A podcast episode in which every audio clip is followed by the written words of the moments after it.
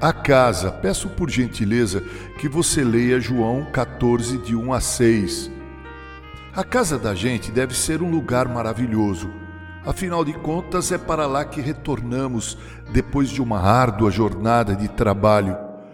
Mesmo depois de um período de férias, acabamos desejando voltar para a cama, a nossa cozinha, o banheiro de nossa casa. O que dizer então do desejo de voltar para casa depois de um período de hospitalização? Eu nunca, até aqui, pela graça de Deus, fiquei hospitalizado, mas em minha lida pastoral tenho visitado ovelhas hospitalizadas e que sempre me dizem que não vem a hora de receberem alta e voltar para casa. A casa própria é um sonho da maioria dos brasileiros. E como é difícil tornar esse sonho uma realidade, não é verdade? Não deveria ser assim o governo deveria buscar envidar os maiores esforços para ajudar a cada um de nós na conquista de nossa moradia própria, ainda mais quando aprendemos que o planeta Terra não é só meu e nem é só teu, o planeta é nosso. A base dos conflitos começa com esse sentimento de propriedade. O mundo está repleto de latifúndios infrutíferos.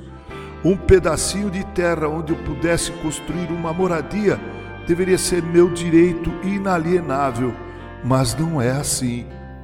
Falando sobre casa, eu gostaria de considerar nossa casa eterna, ou seja, o novo céu e a nova terra que Deus irá trazer a lume no momento da volta definitiva de Cristo Jesus.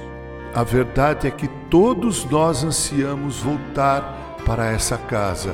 Aprendemos na Bíblia que nossos primeiros pais, Adão e Eva, foram colocados por Deus no jardim do Éden, um lugar maravilhoso. Sabemos também que nossos primeiros pais, por causa da desobediência, acabaram por serem expulsos daquele paraíso. Deus colocou querubins para guardar o caminho da árvore da vida, e o homem assim não pudesse comer dela e viver eternamente como pecador, sem possibilidade de salvação. Nossos primeiros pais foram expulsos da casa que Deus lhes havia preparado, e há no profundo do seu coração o desejo de voltar para essa casa. Jesus disse: abre aspas, não se turbe o vosso coração. Credes em Deus, crede também em mim. Na casa de meu pai há muitas moradas. Se assim não fosse, eu vou-lo teria dito, pois vou preparar-vos lugar. E quando eu for e vos preparar lugar, voltarei e vos receberei para mim mesmo, para que onde eu estou estejais vós também. Fecha aspas. João 14, de 1 a 3. Nós sabemos que na cultura judaica cabia ao noivo o preparo durante o período do noivado da construção do quarto das núpcias. Normalmente esse ambiente era na casa do pai do noivo. Por isso, Jesus, o noivo, disse aos seus discípulos que iria preparar um lugar na casa do Pai, e quando esse lugar estivesse pronto, ele viria para buscar sua igreja, a noiva. Todos nós ansiamos por voltar para casa, para o aconchego do lar eterno, para as delícias do paraíso outrora perdido. A história tem demonstrado que a religião não é outra coisa senão tentativas humanas, caminhos que os homens traçam para levar esse lugar de paz eterna. Mas, infelizmente, essas são tentativas humanas e que redundam em frustração, fracasso e desespero. A Bíblia deixa evidente este ponto, ou seja, para voltarmos para o lar, para voltarmos para casa, precisamos pegar o caminho certo. Caminhos errados levam a destinos errados.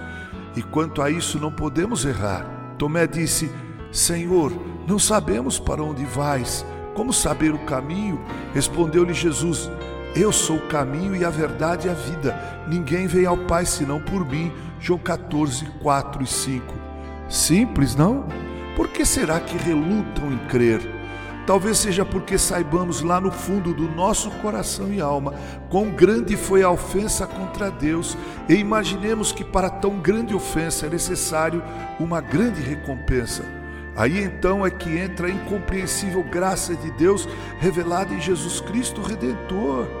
Já que nada podíamos fazer para voltar para casa, Deus tomou a iniciativa enviando Jesus, seu filho, para não só apontar por onde devemos ir, mas para ser Ele mesmo o caminho que nos conduz à terra da justiça e da paz. O preço do pecado foi pago por Jesus ao assumir por nós, no nosso lugar, o sacrifício naquela cruenta cruz. Recusar crer nessa provisão divina e única aumenta a ofensa contra Deus.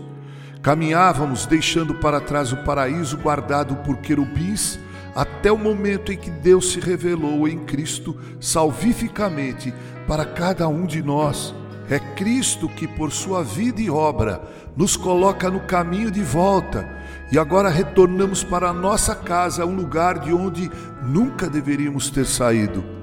Se você quer voltar para casa, se você anseia no mais profundo de sua alma e coração voltar ao paraíso perdido por nossos primeiros pais, eu o convido a olhar para a cruz onde Cristo foi imolado.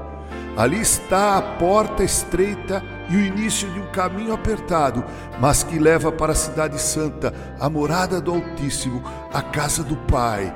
Nesse lugar você será recebido com festa, assim como foi recebido com alegria e festa o filho pródigo.